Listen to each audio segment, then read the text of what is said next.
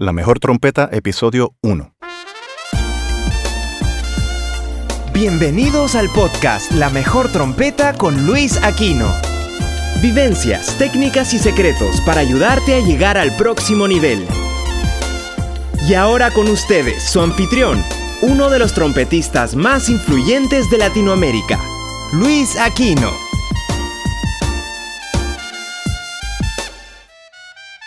Saludos a todos.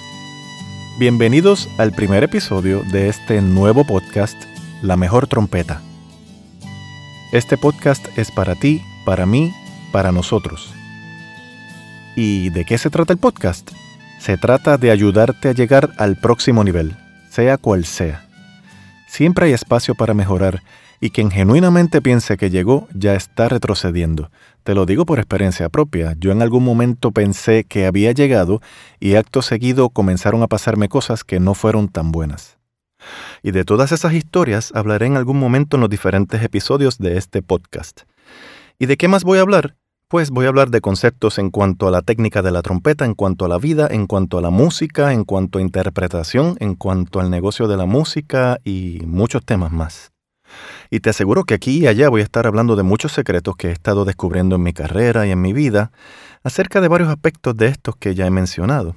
Asuntos que espero sean de ayuda para ti, para que seas un mejor estudiante, un mejor profesional, y si alguna de mis anécdotas o historias te ayuda a convertirte en una mejor persona, mejor aún, porque pienso que para ser un mejor trompetista, un mejor músico, un mejor artista, es bueno tratar de convertirse en una mejor persona. Siendo este el primer episodio, es justo que me presente. Mi nombre es Luis Aquino, soy un trompetista nacido en San Juan de Puerto Rico y criado en el municipio de Río Grande. Tengo 48 años y llevo 37 tocando trompeta. Nací en el año 1966, un 10 de noviembre, así que soy escorpión. Soy padre, soy abuelo, tengo una hija, tengo una nieta, soy casado, no es mi primer matrimonio.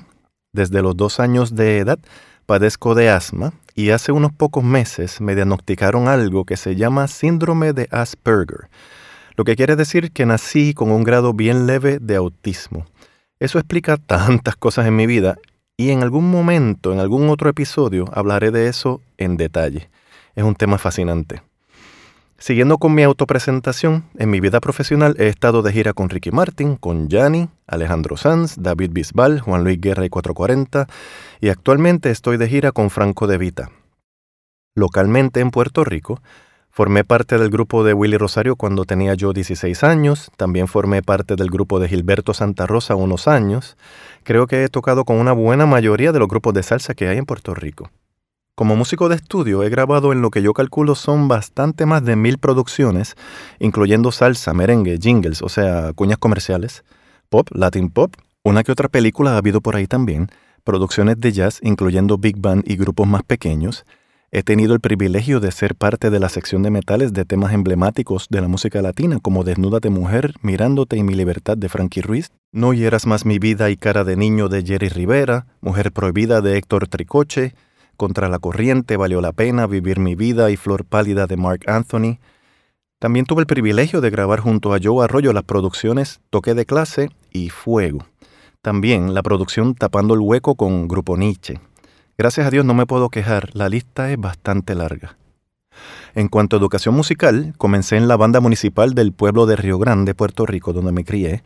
En ese tiempo, la banda era dirigida por el profesor Ramón Collado que musicalizó el himno de Puerto Rico llamado La Borinqueña. Luego de ahí fui a la Escuela Libre de Música del municipio de Carolina, donde estudié trompeta con los profesores Emilio Reales y Julio Yuyo Martínez. Luego, en noveno grado, entré a la Escuela Libre de Música de Atorrey, que es una escuela académico-musical, donde estudié trompeta con el profesor Miguel Peña. Le debo mucho a todos mis maestros, pero quien me llevó a tocar trompeta a un nivel profesional se llama Don Miguel Peña Plaza, y le estaré eternamente agradecido. Donde estudié con Miguel Peña, en la Libre de Música de Atorrey, me gradué de un nivel de educación que en Latinoamérica se le llama bachillerato, y en Puerto Rico le llamamos escuela superior o high school. De ahí me mudé a Miami para estudiar en el programa de Studio Music and Jazz de la Universidad de Miami.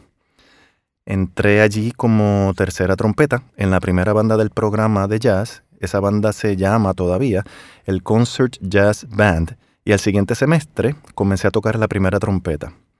En la Universidad de Miami toqué los conciertos más inolvidables de mi vida con músicos de un nivel increíble, por ejemplo, Pat Metheny, Bob James, Toots Thilmans, Duffy Jackson, Randy Brecker, Hiram Bullock y varios más. Todos son ejemplos musicales a seguir e inspiración incalculable. Le debo mucho a quien dirigía en ese momento el programa de jazz de la Universidad de Miami, quien se llama Whit Seidner. También le debo muchísimo a quien fuera mi profesor de trompeta allí en la Universidad de Miami, quien ya falleció, Gil Johnson, Gilbert Johnson.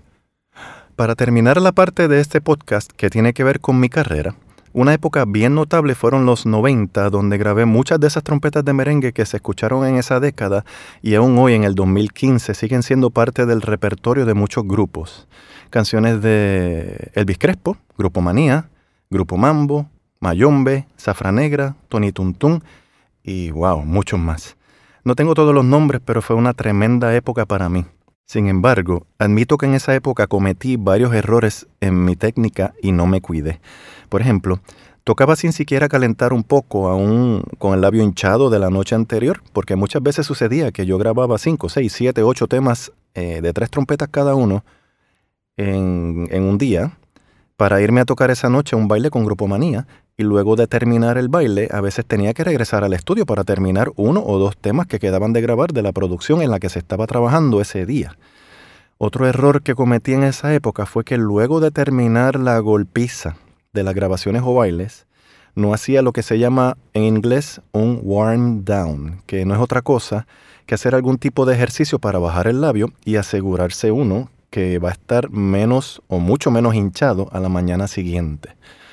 Por estos errores, mi labio en el año 2000 me cobró. Agarré la trompeta para calentar un día y simplemente no me sonó el instrumento. Yo dije, uff, ¿y ahora qué voy a hacer? Aquí se acabó mi carrera. Obviamente llegaron las dos hermanas, la frustración y la depresión. Vendí casi todos mis instrumentos y boquillas y traté de quitarme de la música. Sin embargo, la vida me trajo hacia acá de nuevo. Arreglé mi labio y aquí estoy con todos ustedes. Y de todos esos sucesos voy a estar hablando en algún momento en alguno de los episodios de este podcast. Cosas que me pasaron a mí para que no te pasen a ti, para que puedas evitar lo que me pasó, porque créeme que es bien frustrante y deprimente el estar en esa situación. Y una de las formas de evitar eso es asegurándote de calentar concienzudamente antes de tocar. Eso incluye que si vas a tocar en la noche, debes sentarte en la tarde un rato a calentar en tu casa. O llegar lo suficientemente temprano al trabajo que vas a hacer esta noche para calentar allí con calma. ¿Y cuánto se supone que dure una sesión de calentamiento? Si le preguntas a 10 trompetistas, vas a tener como 12 contestaciones más o menos. Mi opinión es que no se debe medir por tiempo la sesión de calentamiento. Hay gente que dice, a mí me toma calentar cinco minutos. Sí, ¿verdad?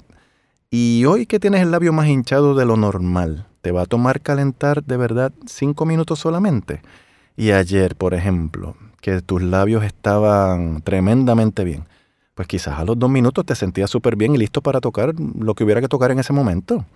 Lo que quiero decir con todo esto es que prefiero decir que el calentamiento se supone que dure tanto como hasta que suceda tal cosa. Y tal cosa puede ser que el labio se sienta de una manera en específico. Ya tú sabes cuando el labio se siente listo para tocar, o se supone que sepas.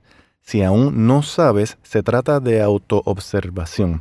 Esto es diferente para cada cual, pero por ejemplo, una buena referencia de que el labio ya está caliente es cuando ya te sientes cómodo enlazando los diferentes registros del instrumento a base de tu limitación en el registro, claro está. Cuando ya todo está fluyendo, que puedes tocar una gran mayoría de las frases que a uno se le ocurren o a uno le gusta practicar, cuando todo eso está enlazando con bastante facilidad, ahí ya está listo para tocar y uno puede decir, ok, ya calenté.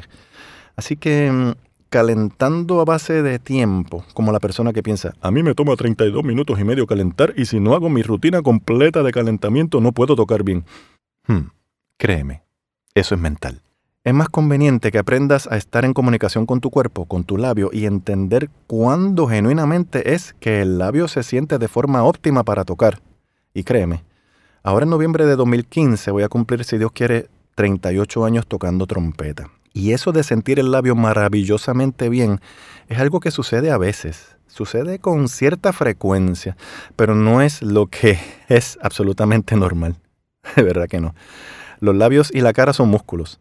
Se hinchan, molestan, a veces no vibran bien. Si te pasan todas esas cosas, bienvenido al club. No eres único, tu vida no es un desastre. Tiene solución. Y una parte bien grande de la solución es aprender a comunicarte con tus músculos en cuanto a entender cuándo esos músculos están listos ya para tocar y entender que eso no necesariamente llega en una cantidad predeterminada de tiempo. Para calentar puedes utilizar cualquiera de los ejercicios que normalmente utilizas para calentar, pero trata de ahora en adelante estar pendiente cómo se va desenvolviendo la cosa, cómo se va desarrollando tu rutina de calentamiento, en qué punto es que se siente bien ya el labio como para tocar. Y definitivamente no todos los días ese punto óptimo para tocar va a llegar exactamente en el mismo momento del ejercicio. Fíjate para que veas. Y antes que se me olvide, te sugiero que te suscribas en esta misma página donde está este podcast, o si no, vayas a luisaquino.com y te suscribas con tu dirección de email para que recibas avisos de cada vez que publique un episodio nuevo del podcast o algún artículo nuevo en mi blog o noticias de cosas nuevas en las que estoy trabajando. Así te aseguras de recibir a tu email esas notificaciones. Además, al suscribirte vas a recibir un enlace para que bajes un reporte que escribí llamado 10 cosas que te harán un mejor trompetista ahora. Tocar mejor trompeta tiene que ver con más cosas que solo practicar y en este reporte hablo de varias de esas cosas. Hay muchas más de 10, pero no quería hacer un reporte llamado 59 cosas que van a hacerte un mejor trompetista ahora. No quiero aburrirte, no quiero cansarte, no quiero agobiarte. Quiero que aprendas, quiero que aprendamos juntos, quiero que crezcamos juntos. Así que suscríbete hoy para que recibas ese reporte. Nos vemos pronto. Gracias.